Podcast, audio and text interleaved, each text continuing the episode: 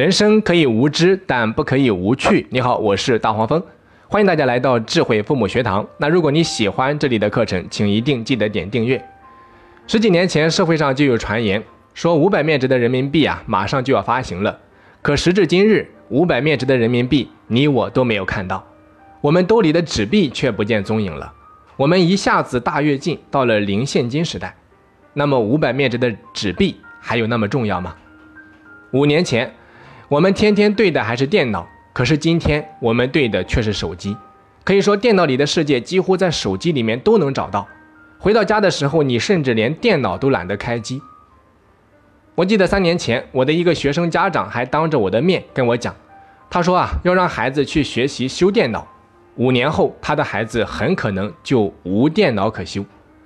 所以啊，随着移动互联网时代的到来，我们的生活早就发生了翻天覆地的改变。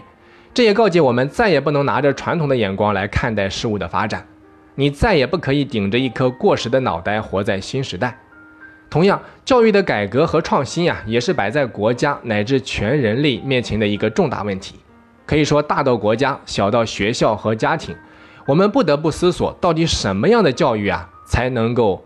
培养出在未来具有核心竞争力的孩子。那在这样的时代背景下呀，很多不同的教育学说也应运而生。那其中比较深得人心，能够被更多人接受的是诸如快乐教育、释放天性，或者说减压减负等教育学说。这些学说之所以能够深入人心，在我看来，是因为他们打破了过去人们对教育的认知，它响应了人们对于思想解放。人格独立的呼声，它就如同是一声春雷，在一道闪电划过天际的一刹那轰鸣而至，让人们看到了教育的更多可能性。这也印证了一句老话：不破不立。只有打破旧事物，才能够有新生事物的建立。这本身是好事，因为从古至今啊，人类文明进步最快的时期，往往都是百花齐放的时期。你比如说。战国时期的百家争鸣，还有十四到十七世纪的欧洲的文艺复兴，恰恰都是不同学派和文化建立的爆发期。可是凡事它都是一把双刃剑，用好了利己，用不好反而会伤到自己。本堂课我们之所以和大家来探讨这个话题啊，是因为我发现，在铺天盖地的快乐教育和释放天性这样的教育理念的洗礼下呀。反而让很多家长陷入到深深的困惑当中，开始对自己原本的教育方式产生了怀疑，最终变得畏首畏尾，不知道到底该听从哪一种声音。一边是快乐教育，一边是应试教育；一边是释放天性，一边是高等学府门槛的硬性指标，最终不知道如何是好。所以我常说，家长对教育的认知水平啊，决定了孩子人生的起点。作为家长，当我们对快乐教育和释放天性，以及传统教育没有一个清晰的认知的时候，那作为一名教育者，你自己都是迷茫的，你又谈何给孩子指引方向？你自己都没有方向，孩子哪来的方向？所以啊，家长首先要正确的认知什么是快乐教育，什么是释放天性，还有就是传统教育到底有哪些宝贵的地方值得我们沿用？他们之间的关系啊，其实就像是刀和剑，普通家长会把他们当成是对立关系。用了刀就不能用剑，用了剑呀就要丢掉刀，而智慧型家长却总是能够很好的平衡他们之间的关系。他知道什么时候该用刀，什么时候该用剑，因为他们没有绝对的利，也没有绝对的弊。很多家长一上来就问我，他说是不是应该对孩子进行快乐教育啊？然后我就反问一句，我说那在你看来什么是快乐教育？被我这么一问啊，对方就不知道该如何回答了。可见他是不太明白什么是真正的快乐教育的。一个不明白什么是快乐教育的家长，却要对孩子进行快乐教育，岂不是误人子弟？还有的家长认为快乐教育就是孩子要时常表扬，批评也不能使孩子难堪，孩子的童年啊一定要快乐的，所以他们只管快乐与玩就好。现在的小学生都是四点半就开开心心的放学了，很多家长就认为放学了就是让孩子充分放松。彻底痛快的玩耍，其他事情不用孩子管，家长完全可以搞定。还有就是觉得小学阶段成绩不是最重要的，老师最好不要布置作业，或者说少布置作业。最重要的是我的孩子能有一个快乐的童年。这样的教育啊，听起来真的很美好，就像是一首歌里面唱的：“你是幸福的，我就是快乐的，为你付出的再多，我也值得。”可是大家想过没有，这种快乐教育的结果是什么？孩子疯玩了六年，最后基本礼貌、知识、能力和视野等等方面却往往被忽视，还一个个心比天高，觉得自己与众不同，受不了管，吃不了苦，听不得骂，学不会基本的独立。作为家长，我们有没有扪心自问，在这样的一种所谓的快乐教育的环境环境之下，成长起来的孩子？未来去到社会上是否真的具有核心竞争力？孩子是否因为有一个快乐的童年就能够保证以后一直幸福？是否因为孩子想法很天马行空就能一生无忧呢？这几年啊，听到最多的一种声音就是人家国外怎样怎样，说国外的教育多么轻松，国外的快乐教育多么普及，国外多么注重孩子的素质教育，国外的教育机制多么的人性化等等。甚至啊，一度流行留学热，有点钱的家长都想着把孩子拼了命的往国外的学校里面塞，全然不顾孩子是否会水土不服。其实，当你真正去了解国外教育的时候啊，你就会发现，事实并非你所听说的那样。凡是说国外教育轻松的，都是不了解国外教育，都是没有认清国外教育通过教育的商品化完成淘汰的本质。看看日本教育，看看韩国的高考。再看看欧美精英们提前学习大学课程，你就不会有以上想法了。很多发达国家呀，平民家的小孩四点下课，可能高兴的玩去了；而精英阶层的孩子，他们是要付出额外的金钱和时间购买教育的，要学技能、学知识、培养兴趣、增长见识，要不断的完善和提高自己的综合能力，以此啊作为大学精英教育的敲门砖。所以。中国的很多家长往往只看到人家快乐，背后的机制却没有深入了解，可以说是浮于表面，流于形式。我记得在零七年，我刚踏入教育教育界的时候啊，一位教育界的老前辈，他说的一席话让我至今难忘。我记得他当时很激动地说：“他说我不同意降低教材难度，这点难度都接受不了，孩子们以后还能够干点啥？”四点半就放学也是胡闹，会教育的家长把孩子接回家辅导，那不会辅导的家长呢？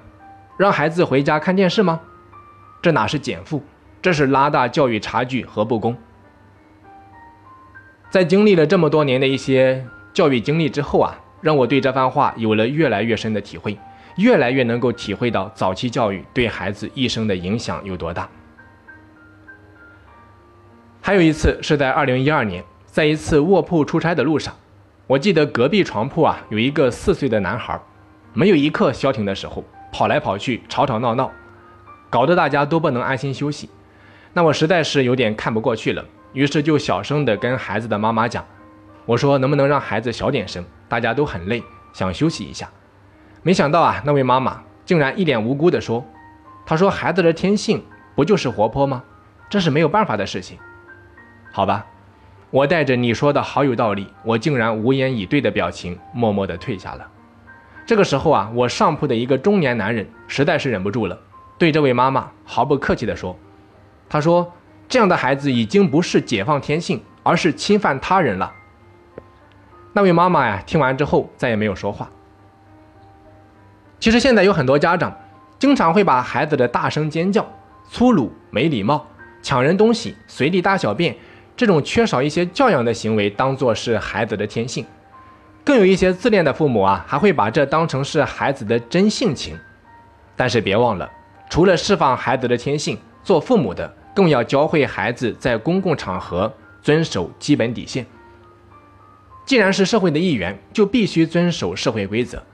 一味的放纵对孩子没有半点好处，自由永远是和规则相伴随的。所以，释放天性绝对不是目无规则，或者说目中无人。孩子的教养该教就得教。教养，它不光是恪守公共底线，往高层次说，还是发自内心的温暖、坦荡，是替人着想，是与人与己最大的善意。孩子有权利活泼，周围人啊也有权利享受安静、舒适和不被打扰的旅程。一个把天性凌驾在社会规则之上的孩子，父母首先该醒醒了。只图孩子释放天性，那叫任性；不给周围的社会人添麻烦，才是为人父母的责任。那什么才是真正的快乐教育呢？其实，快乐教育啊，最早的倡导者是英国19世纪著名的教育家，他叫斯宾塞。他认为啊，世界上最好的教育在本质上都应该朝着创造快乐去的。所以，快乐教育的根本目的是全面提高孩子的素质，教会孩子做人，让每个孩子童年幸福快乐、德智体美都能够得到全面的发展。所以，在我看来，真正的快乐教育啊，应该包含以下八方面内容：第一，利用兴趣开发孩子的智力，促进孩子学习。兴趣是学习和求知最大的动力，每种兴趣对孩子的求知来说啊，都是有价值的。第二，适当的激发孩子的好胜心，这样做可以增强孩子前进的动力，把自己的潜力发挥出来。孩子的好胜心以及参与竞争的意识是通过培养和锻炼获得的，所以家长应该有意识地为孩子创设一些合理的竞争环境。那值得家长注意的是，在正确引导孩子好胜心的同时，需要注意以下三点，它们分别是：好胜的对象啊，应该是超越自我。各位记住，一定是超越自我，而不是超越别人。其次，好胜应该是对事不对人。啊，对事不对人。最后，好胜的同时，要教会孩子敢于面对失败。好，再来看第三方面，激发孩子的好奇心是成功引导孩子的关键所在。其实，对任何事物都能够保持一种强烈的好奇心的孩子啊，兴趣往往十分广泛，创造力也特别的强。第四，培养孩子的快乐性格。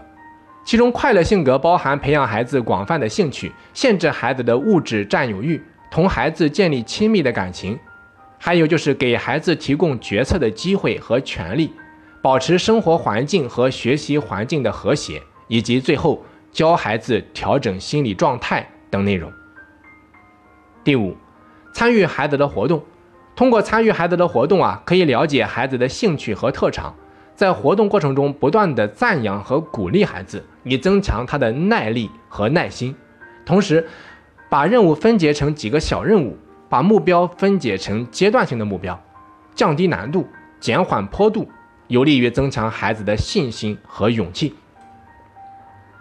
第六，倾听孩子的心声，学会倾听孩子讲话是交流的基本要求。